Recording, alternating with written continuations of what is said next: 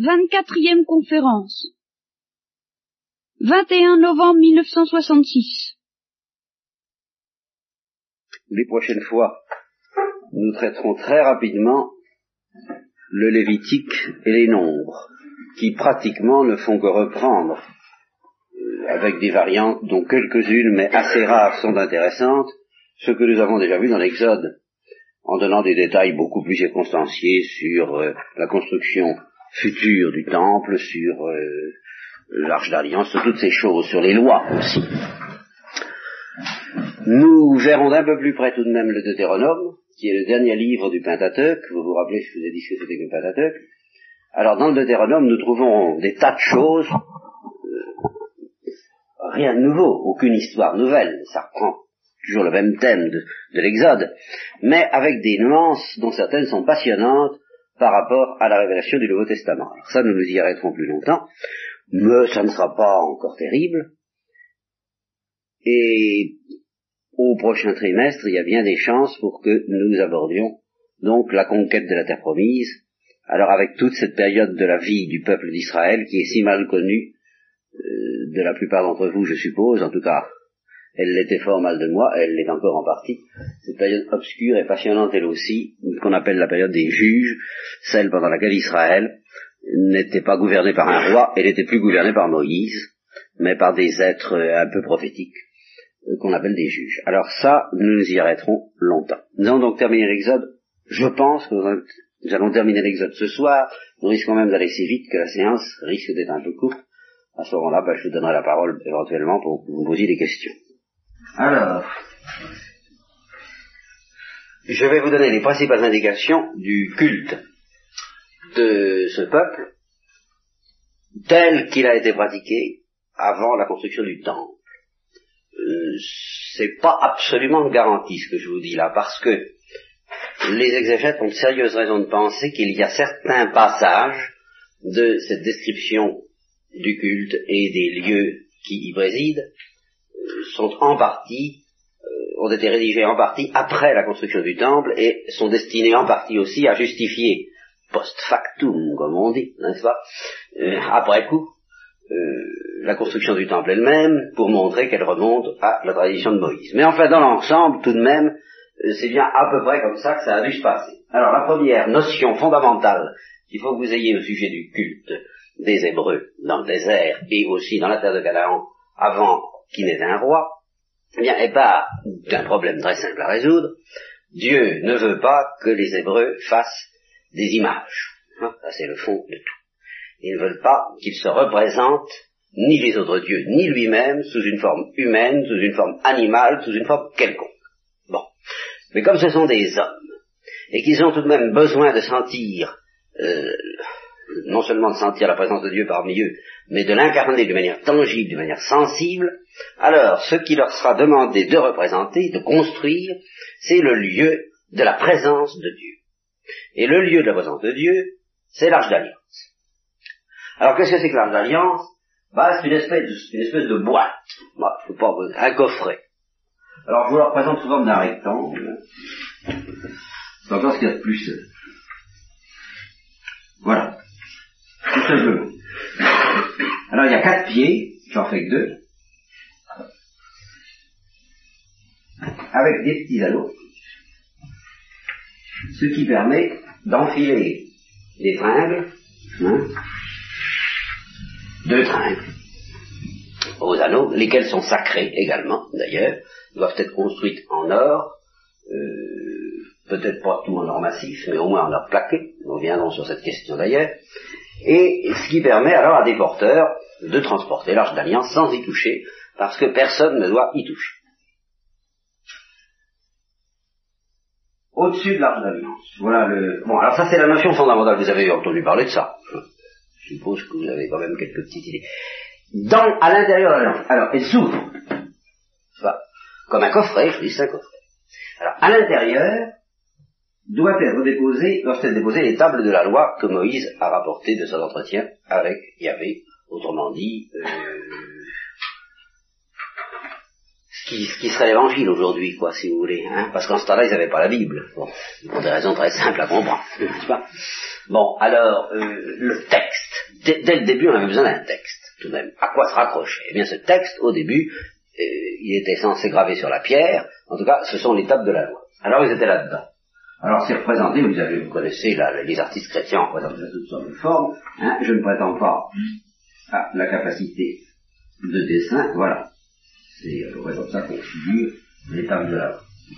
Bien, sur le coffret, au-dessus. Voilà, il est représenté, imaginez ça. Hein. Alors, sur le coffret, quelque chose de très curieux, de très important, qui s'appelle le propitiatoire. Mais attendez une petite seconde, parce qu'il faut tout de même que je me réfère peu au texte.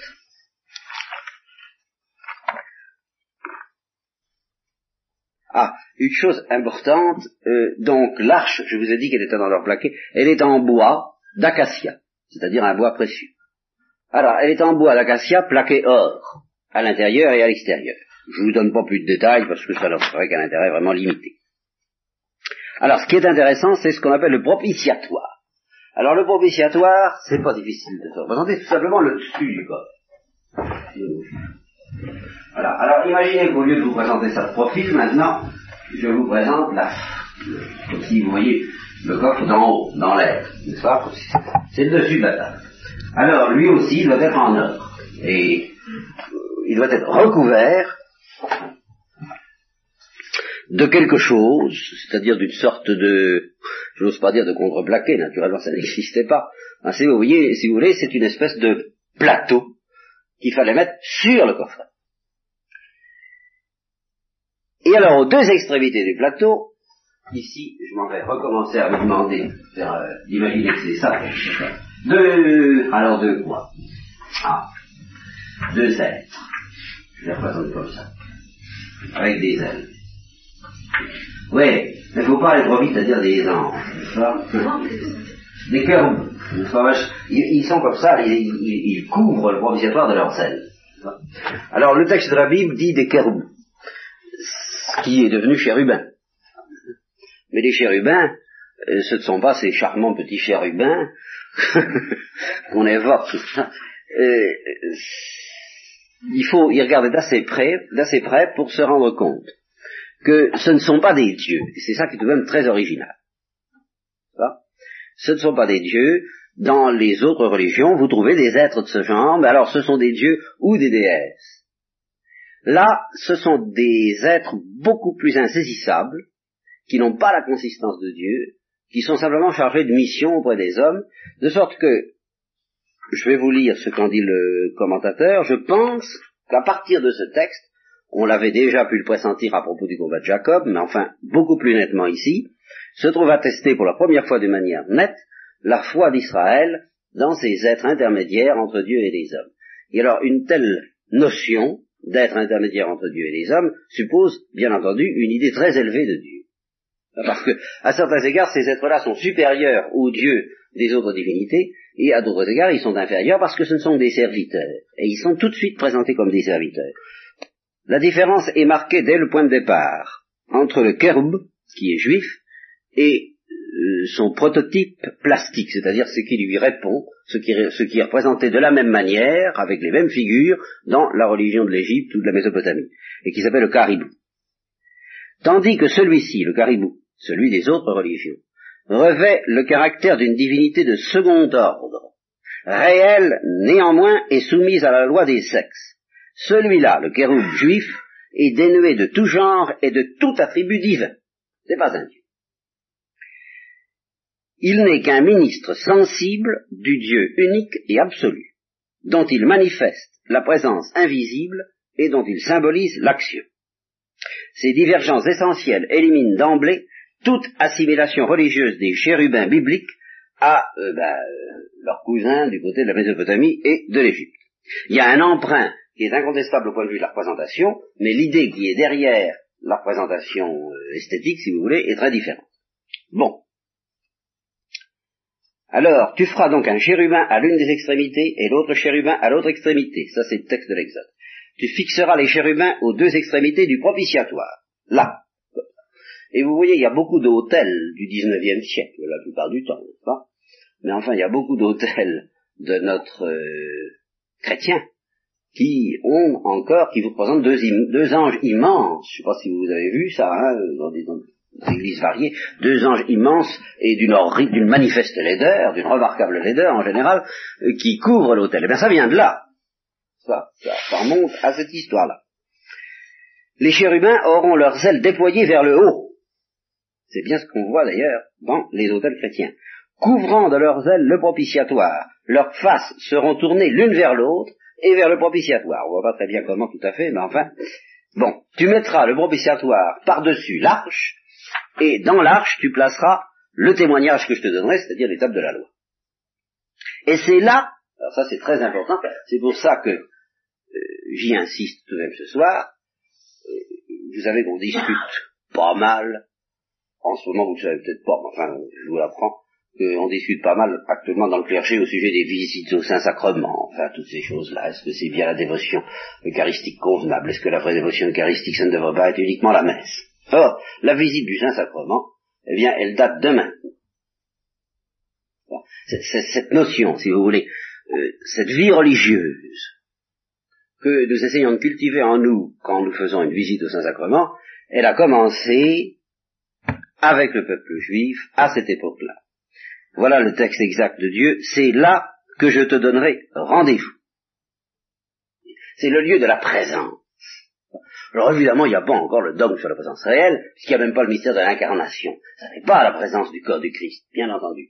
Mais c'est tout de même une présence de Dieu telle que ailleurs c'est pas pareil. Quoi, voilà, vous voyez, c'est ça, une présence spéciale. Et une présence qui fait que, justement, en particulier Moïse, a rendez-vous avec Dieu en ce lieu, à cet endroit et qui se manifeste, dans, cette présence se manifeste parfois d'une manière sensible, toujours sous la forme de la nuée, dont je vous ai déjà parlé. Donc c'est un lieu essentiellement mystérieux qui est couvert par la présence de Yahvé et qui est protégé par ces êtres mystérieux qui sont les cœurs.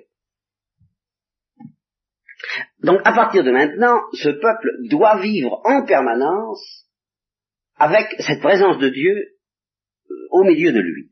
Et alors, comme nous allons le voir par la suite, ce que je vais vous dire là, c'est probable, c'est une interprétation probable des textes, parce que les textes sont assez obscurs dans toute cette affaire, et quelques-uns sont assez contradictoires, parce qu'il y a différentes sources, comme je vous l'ai dit.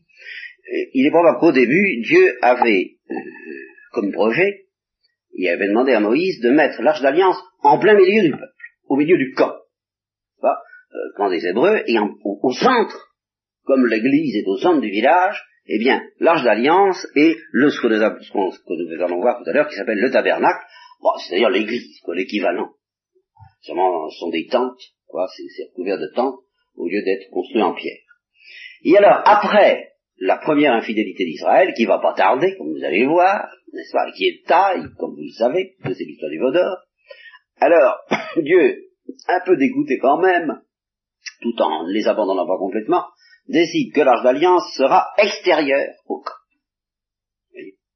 Alors il faudra s'y rendre. C'est pas tout à fait la même. C'est pas une intimité aussi, je ne dis pas aussi profonde, mais aussi facile qu'on pouvait l'espérer au début si on avait été fidèle. C'est déjà la même histoire. Bon. Alors je crois que c'est tout ce que je dirais sur l'arche d'alliance. Il y a toutes sortes de détails, mais euh, je vous en fais grâce il y a le chandelier. Ah, le chandelier, vous l'avez vu.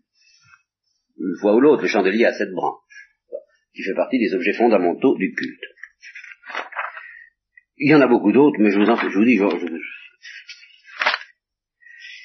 il y a la demeure. Ah, alors la demeure, c'est ça, le, le tabernacle.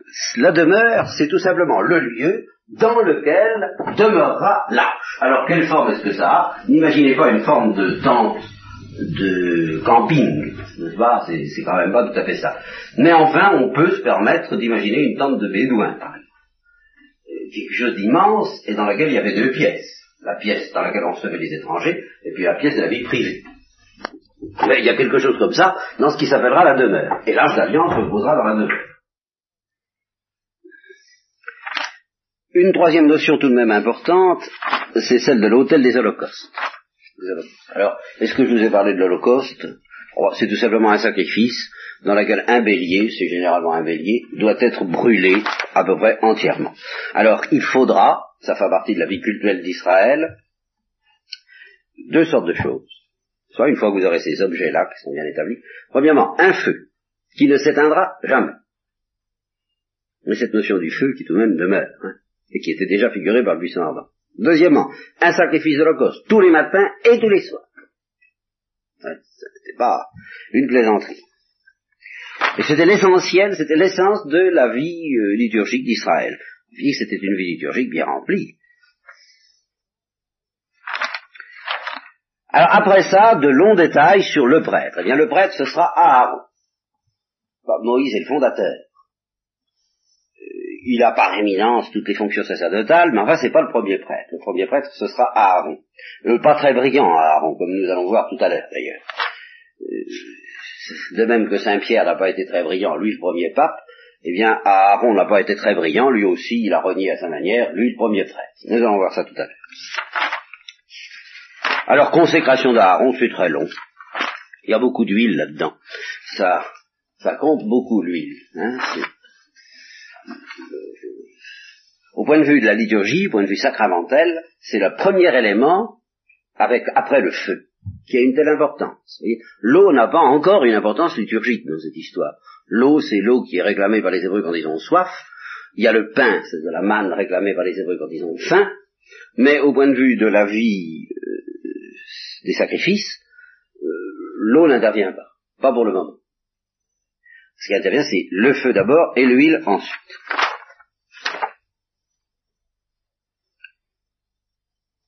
Voici ce que tu offriras sur l'autel, deux agneaux d'un an, chaque jour, à perpétuité. Tu offriras l'un des agneaux le matin, et l'autre agneau, tu l'offriras entre les deux soirs. c'est un holocauste perpétuel qui se fera de génération en génération à l'entrée de la tente de réunion, c'est-à-dire de cette fameuse demeure, où je me rencontrerai avec vous pour t'y parler. Toujours cette notion. Alors de ce point de vue-là, euh, qu'on s'arrange comme on voudra à faire la théologie qu'on voudra de la présence réelle, enfin comme on voudra à condition de respecter, bien entendu, les paroles du Christ et la, et la vérité révélée de l'Église sur ce point, mais enfin, que l'on veuille diminuer, que l'on veuille souligner que la présence de l'hostie dans le tabernacle n'est pas exactement euh, honorée en plénitude dans les visites de Saint-Sacrement, mais qu'elle est seulement à la messe, on a le droit. Ça n'empêche que la notion de présence, de demeure de Dieu parmi nous, Emmanuel, c'est ça que ça veut dire quand même, hein, la fête de Noël, c'est la fête de l'Emmanuel, que Dieu qui demeure parmi nous, ça c'est une notion permanente de la religion juive d'abord, avant d'être euh, de l'aide de la religion chrétienne. Alors, il y a toutes sortes d'autres choses. Je vous, simplifie cette liturgie à l'extrême. C'est d'une complexité affolante. Il y a l'autel des encens, euh, il y a la table des pains de proposition, une table sur laquelle, en permanence, il faut mettre des pains. Alors, ces pains ne sont pas du tout, comme dans les autres religions, quelque chose qu'on donne à manger aux dieux, mais euh, c'est une oblation. C'est l'oblation d'une partie des fruits du travail humain. Et nous retrouvons cette histoire des pains de proposition euh, à propos de David, lorsque David, ayant faim, en aura mangé, ce qui sera le premier signe de la liberté royale des enfants de Dieu.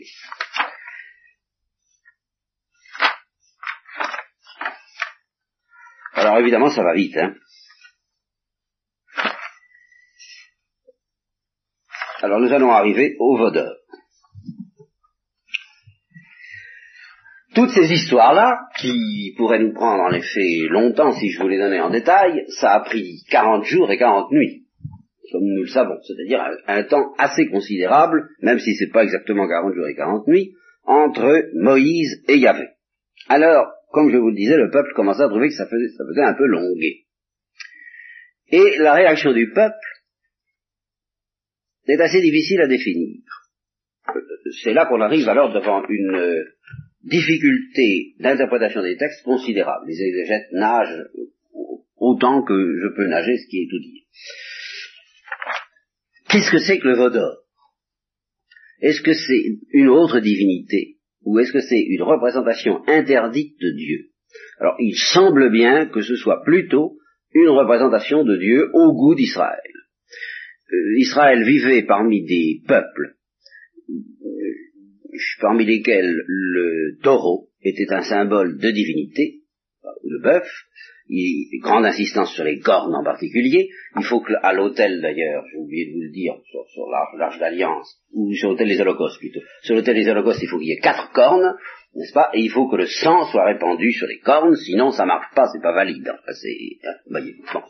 Et y a, on, est tout de même dans un monde où la représentation de la divinité semble assez liée à euh, ce genre d'être, veau, bœuf ou taureau. Alors, le peuple se dit, après tout, après tout, euh, c'est peut-être pas tellement interdit que ça, quoi. Et puis ça dure, ça, ça dure très longtemps, on s'embête un peu, on ne sait plus euh, très bien ce qu'il faut faire pour... Euh, et puis c'est toujours au fond cette idée, ça, ils se disent, enfin, on attend, on doit partir. Voyez, c'est un peu ça. Imaginez l'impatience qui pourrait être la vôtre si on vous faisait entrer le pèlerinage du rosaire, n'est-ce pas? Bien. Alors, euh, convocation à une heure et quart sur le quai de la gare, bien, tout le monde entre euh, et, s'entasse dans les wagons, et puis au bout de deux jours, on n'est pas encore parti. Hein Quand est-ce que ça va venir? Ah On va partir? Hein mais qu'est-ce qu'ils font? Ben, Qu'est-ce qui se passe? Vous voyez? Bon, alors c'est un peu ça. Le, le peuple d'Israël s'attend toujours d'un moment à l'autre à pénétrer dans la terre promise, parce que le désert, c'est pas drôle. Et ça ne bouge pas. On ne part pas. Le train reste en gare. Alors, voilà l'idée. Il faut trouver un Dieu qui marche devant nous. C'est exactement ce qu'ils disent à Aaron, puisque Aaron est devenu prêtre. Ils font à Aaron, disent, allez, fais-nous un Dieu qui, marche devant nous. Euh, allez, il faut qu'on parte. Euh, ça dure trop longtemps, cette histoire. Puisque celui-là, Moïse, alors oui, c'est admirable. C'est admirable parce que ça évoque à la fois la parole de Cain et la parole des frères de Joseph.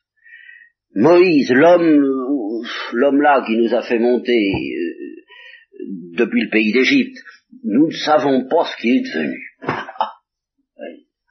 Oh, il a dû lui arriver quelque chose. On ne sait pas trop. Alors, euh, nous voilà démunis, nous sommes dépourvus. Il est probable que la présence de Dieu devait cesser de se manifester, de devenir aussi tonitruante et terrifiante qu'au début, n'est-ce pas, au coup de tonnerre avait succédé un certain silence. Alors qu'est-ce qui se passe? Qu'est-ce qui se passe? Oh, il a dû lui arriver quelque chose, il revient pas. Oh, il faut partir, il y en a assez, allez, on s'en va, euh, allez, on... Vite, il n'y a qu'à faire les bagages. Oui, mais il faut être accompagné par Dieu. Ben, il y a un prêtre, il y a Aaron, il y a tout ce qu'il faut, il n'a qu'à faire euh, ce qu'il faut, un Dieu qui marche devant nous, et puis ça marchera, allez, on s'en va. Alors Aaron, euh, vraiment, alors Aaron, en dessous de tout, enfin, euh, il dit, bon, ben alors, prenez les anneaux d'or qui sont aux oreilles de vos femmes, de vos fils et de vos filles, apportez-moi ça, puis on va, on va, on va faire un dieu, quoi. Hein? Alors ils apportent, et il fait fondre le métal, et il prend du bois. En réalité, c'est le, veau d'or est une statue de bois en or plaqué, n'est-ce pas, non pas en or massif. Ce qu'il prouvera, c'est qu'il sera brûlé c'était dans massif, il pourrait pas l'être. Alors, il fait fondre le métal et il en coule une statue de faux.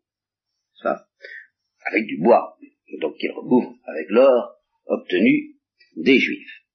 Et alors, puisqu'il il joue le jeu, il s'échauffe, la méthode couée, hein, euh, Israël, voici ton Dieu, c'est celui-là, il t'a fait monter du pays d'Égypte, on part.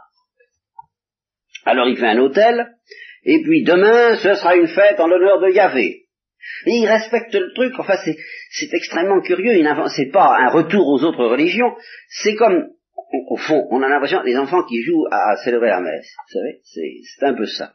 Euh, euh, ils jouent à la sortie d'Égypte, euh, Yahvé, ils jouent à tout ce que Moïse a fait. Hein alors demain, une fête en l'honneur de Yahvé. Et le lendemain, alors ils offrent des holocaustes, des, des sacrifices pacifiques, je vous en ai pas parlé, c'est encore un autre bazar.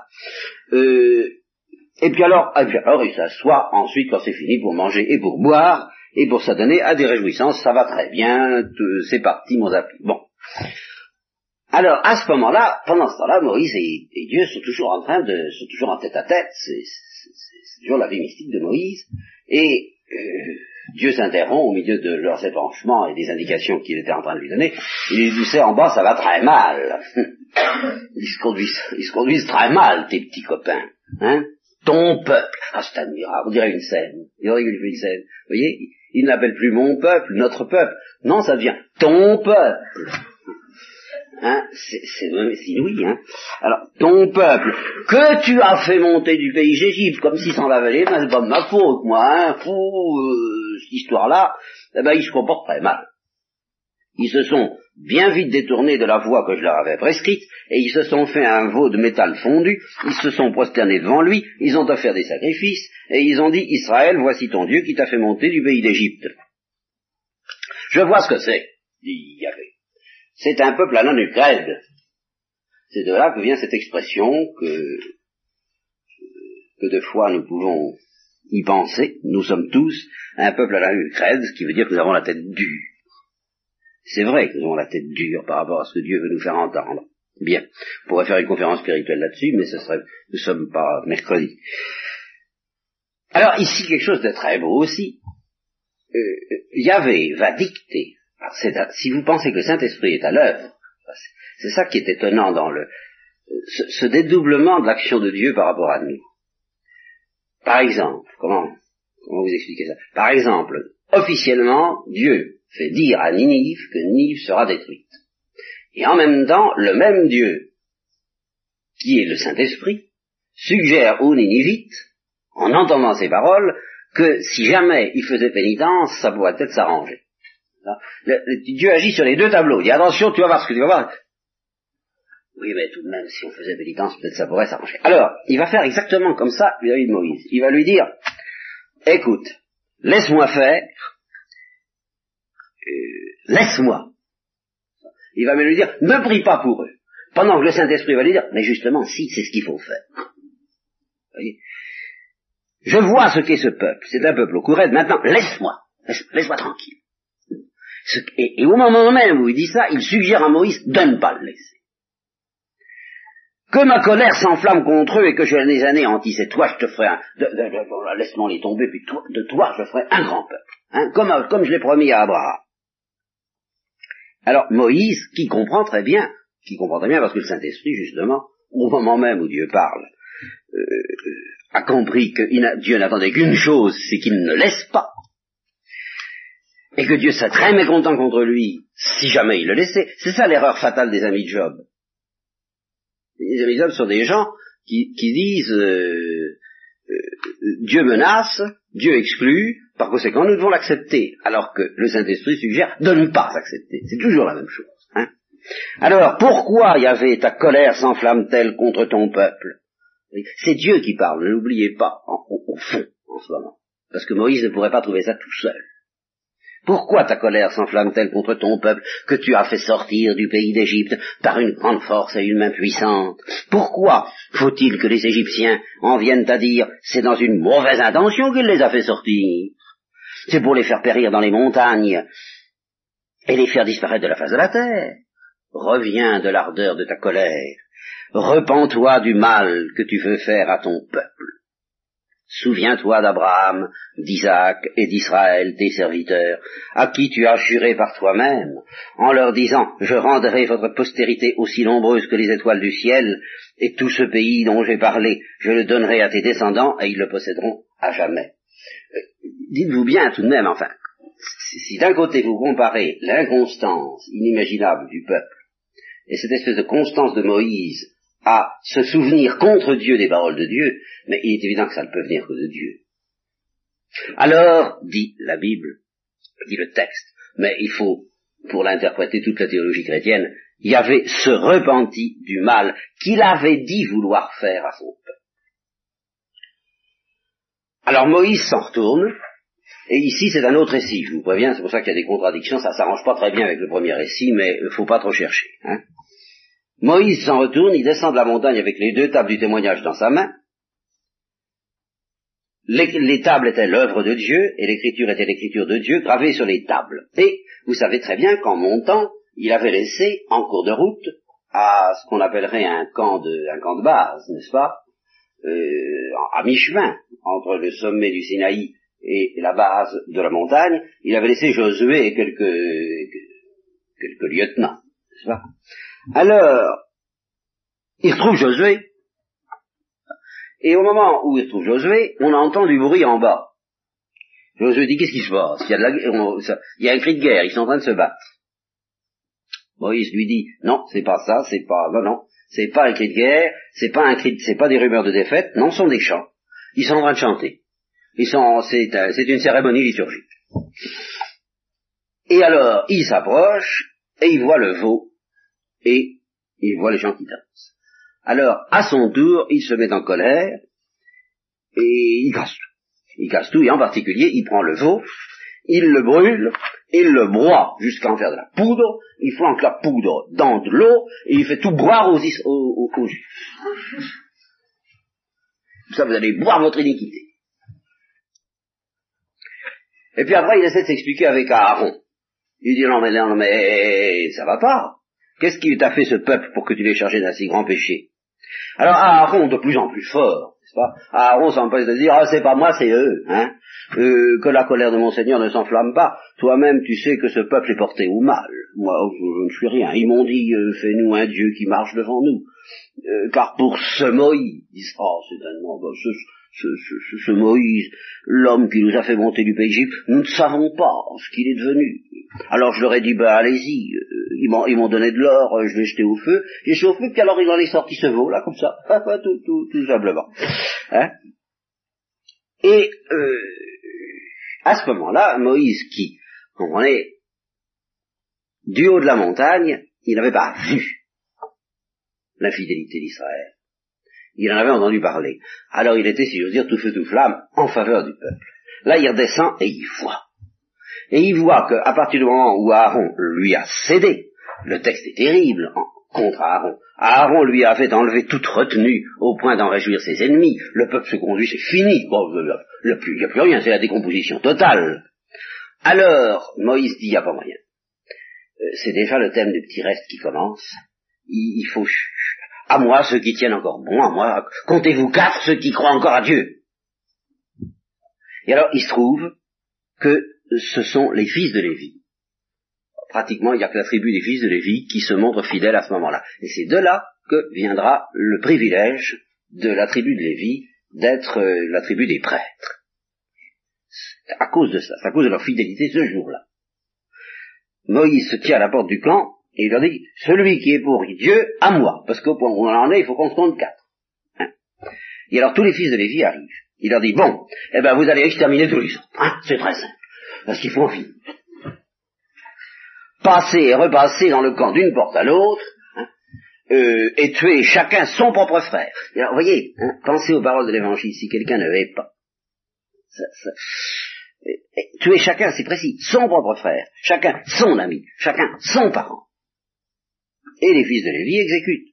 Et il périt en ce jour-là environ trois mille hommes du peuple. Il que c'est un peu exagéré, qu'il n'y en avait peut-être pas trois mille, mais enfin ça représente quand même. Bon. Et alors Moïse dit alors, remplissez vos mains en ce jour pour Yahvé, car chacun de vous a été contre son fils et son frère, pour qu'il vous accorde aujourd'hui la bénédiction. Et certainement le Christ s'est souvenu de ce, de, ce, texte quand il a dit, le fils sera contre le père, la belle-fille contre la belle-mère, etc. Alors le lendemain, le Moïse dit au peuple, ou à ce qu'il en restait, ben vous vous êtes rendu coupable d'un grand péché. Maintenant, je vais essayer d'obtenir votre pardon. Alors il retourne vers Dieu, euh, et à ce moment-là, il, offre sa vie pour que Dieu pardonne aux Israélites. Ce peuple s'est rendu coupable d'un grand péché. Ils se sont fait un veau d'or. Et pourtant, si tu leur pardonnais leur péché, ce qui, est un autre texte manifestement, celui que nous avons vu, c'est une autre tradition. Sinon, efface-moi plutôt de ton livre que tu as écrit, ce qui veut dire efface-moi des livres de la vie, ce qui veut dire euh, prends ma vie. Et alors, Yahvé répond à Moïse, déjà, le premier principe de la rétribution individuelle qui commence, c'est celui qui a péché contre moi que j'effacerai de mon livre. Ça ne sera pas un pour un autre.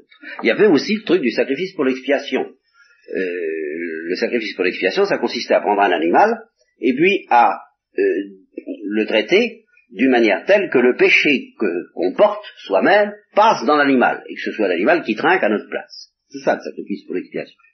C'est ça que l'épître aux Hébreux dit, eh ben, il faut toujours recommencer des sacrifices de genre parce qu'on n'est jamais pur. Tandis que nous, maintenant, chrétiens, nous n'en avons plus besoin parce qu'une fois pour toutes, tous nos péchés ont été effacés par notre grand prêtre Jésus. Alors, à ce moment-là, des, des passages très obscurs que je ne peux pas, je, les, les, les, exégètes, je vous dis, se demandent ce que ça veut dire. C'est pas la peine que je vous euh, fasse suer avec ça. C'est la conclusion à peu près, c'est que Yahvé dit, eh bien, je vais châtier quand même ce peuple, mais je vais tout de même le conduire en terre promise.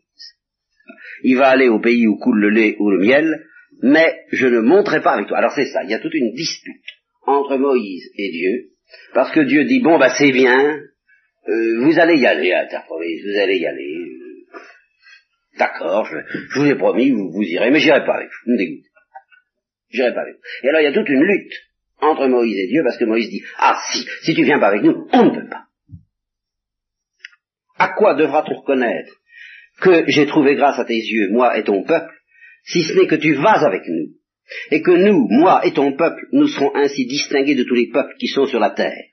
Et alors, Yahvé répond à Moïse, bon ben, d'accord, je ferai encore ce que tu demandes, car tu as trouvé grâce à mes yeux, et je te connais par ton nom. C'est ici que se passe ce passage extraordinaire, et le premier événement de ce genre dans la Bible, qu'on appelle une théophanie. Car jusqu'à présent, nous avons eu affaire à des paroles de Dieu, Dieu parle à Abraham, nous avons eu affaire à un, un combat entre Jacob et Dieu sous la forme d'un ange, nous avons eu affaire à une rencontre d'Abraham aussi avec Dieu sous la forme des trois personnages dont je vous ai parlé. Nous avons eu affaire au buisson ardent au cours duquel et dans lequel se, se tenait la présence de Dieu. Nous avons eu affaire au Sinaï, mais alors là c'est un événement qui va être analogue au Sinaï, mais beaucoup plus précis quant à ce qui se passe entre Moïse et Dieu. Et si vous voulez, l'équivalent suprême qui est visé par ce passage dans toute la Bible, c'est la transfiguration du Christ. Moïse dit à Yahvé, n'est-ce pas, euh, donc Yahvé commence par dire, je vous me dégoûter, j'irai pas avec vous. Moïse sent que c'est très grave, et qu'il ne peut absolument rien faire si Dieu ne vient pas avec lui. Alors, il se bat, il insiste, il obtient gain de cause, il dit, Yahvé lui dit, bon bah d'accord, je, voilà, ça, je reste avec vous. Et alors, là, Moïse, toujours poussé par l'Esprit Saint, car c'est toujours ça qu'il s'agit, sans qu'il faut aller très loin, ça ne peut pas suffire, il dit, écoute, c'est toi qui m'intéresse, voilà ce que ça veut dire. C'est même pas, c'est pas tellement d'aller, m'en fiche moi du pays, euh, il dit pas ça, mais c'est ça qui est impliqué. Vous voyez, et dans, dans, ce drame, je crois que ça, ça va très loin. Euh, euh au fond, il y avait ses promis pour conquérir une alliance avec ce peuple. Ce peuple se détourne de, de, de la fidélité à Dieu. Alors, au fond, Dieu, il a cette espèce de, de, de dégoût qu'on a en face de quelqu'un qui vous a trahi.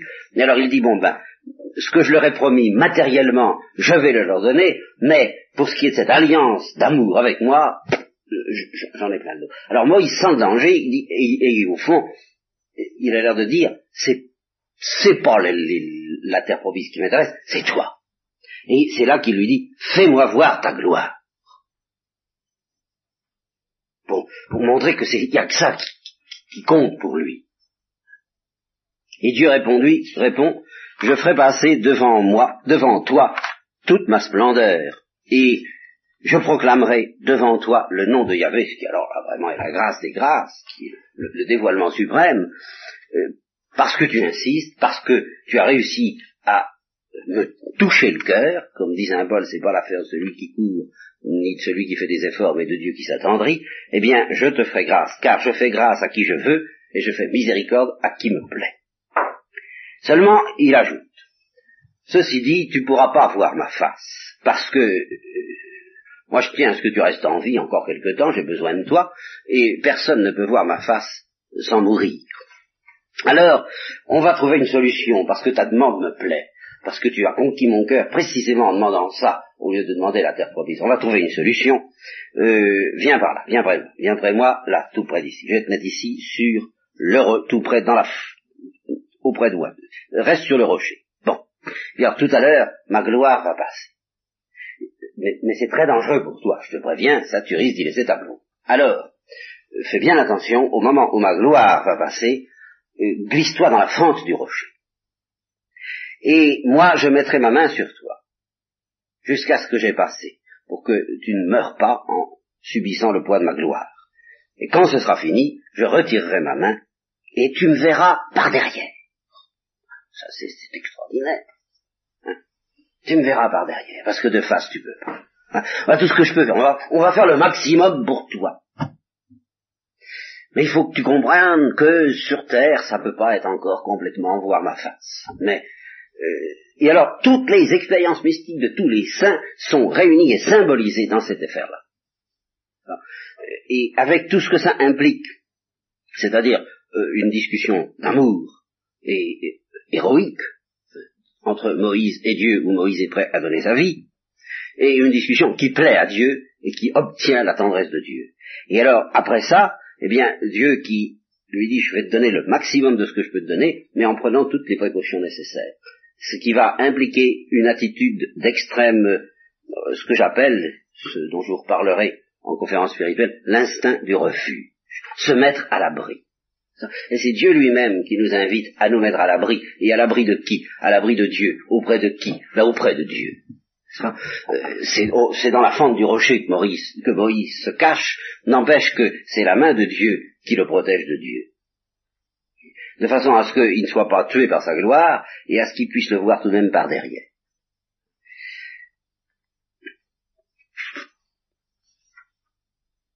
Alors, c'est ce qui arrive, il descend dans la nuée, et Moïse se tient auprès de lui en invoquant le nom de Yahvé. Et au moment où Yahvé passe devant lui, il est possédé par l'Esprit Saint, et euh, il, crie cette prière euh, extrêmement belle qui met la miséricorde de Dieu en avant et non plus la justice.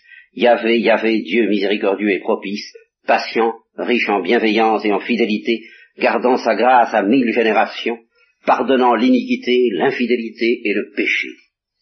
Mais ne laisse pas impuni, vengeant l'iniquité des pères sur les enfants et sur les enfants des enfants, jusqu'à la troisième et la quatrième génération. Mais vous voyez, l'ordre est inversé par rapport au texte qu'on avait vu la dernière fois où Dieu commence par dire je me venge jusqu'à la quatrième génération et je pardonne jusqu'à euh, la millième génération. Eh bien là c'est l'inverse. Alors il s'incline, il se prosterne, il dit si j'ai trouvé grâce à tes yeux Seigneur, que le Seigneur marche au milieu de nous. Vous voyez c'est ça qui compte le plus. Où il nous emmène, ça, euh, c'est secondaire. Mais surtout, reste avec nous, car c'est un peuple rebelle. Voyez, c'est ça Justement parce que c'est un peuple rebelle, il faut que tu restes avec nous mais pardonne nos iniquités et nos péchés, et prends-nous pour ton héritage. Et alors, c'est de nouveau l'alliance. Yahvé qui répond, voici que moi, je fais une alliance avec toi. En présence de tout ton peuple, je ferai des prodiges tels qu'il n'en a pas été opéré sur toute la terre et parmi toutes les nations, et tout le peuple au milieu duquel tu vis verra l'œuvre de Yahvé, car c'est terrible ce que moi j'accomplirai avec toi on pourrait entendre ce terrible au sens tout à fait moderne. Vous savez, oh, c'est terrible, hein Bon, il y a de ça.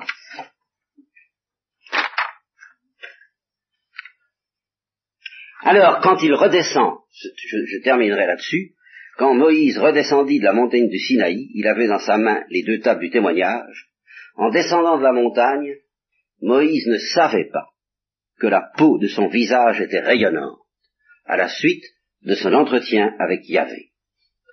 Lorsqu'Aaron et tous les enfants d'Israël virent Moïse et remarquèrent que la peau de son visage était rayonnante, ils eurent peur. Moïse alors les appela. Alors Aaron arrive, l'inévitable Aaron, n'est-ce pas Puis tous les enfants d'Israël, il leur explique la règle du jeu de nouveau pour la énième fois, et euh, on lui dit euh, faites quelque chose parce qu'on peut plus, on peut pas, on peut plus vous supporter, on ne peut plus vous voir. Vous ne vous rendez pas compte, mais c'est intolérable. Alors, euh, il, dit, bon, ben alors je vais mettre un voile. Et Moïse met un voile sur son visage. Alors vous voyez, vous, voyez la cascade, n'est-ce pas? Il y, a, la gloire de Dieu. Il y a Moïse qui ne peut pas supporter la gloire de Dieu. Il se contente de voir Dieu par derrière. Mais à partir du moment où il a vu Dieu par derrière, c'est lui qu'on ne peut plus supporter. Et il faut qu'il mette un voile. Et chaque fois que Moïse entrait en présence de Yahvé pour parler avec lui, il enlevait le voile. Et il parlait en quelque sorte en face à face. Étant sorti, il disait aux enfants d'Israël ce qui lui avait été ordonné. Et alors, les enfants d'Israël voyaient rayonner le visage de Moïse. Moïse se dépêchait de remettre le voile sur son visage jusqu'à ce qu'il entre de nouveau pour parler avec Yahvé. Voilà. Eh bien, je pense qu'on peut considérer que l'Exode est terminé, et ainsi toute une immense période, enfin toute la période des débuts je tâcherai de voir pour vous ce qu'il y a à glaner dans les trois autres livres. Il y a encore beaucoup, je vous le répète, à glaner dans le Deutéronome. Et nous aborderons nous-mêmes, nous partirons, le train va se, se mettre en marche pour que nous entrions dans les luttes de la terre promise.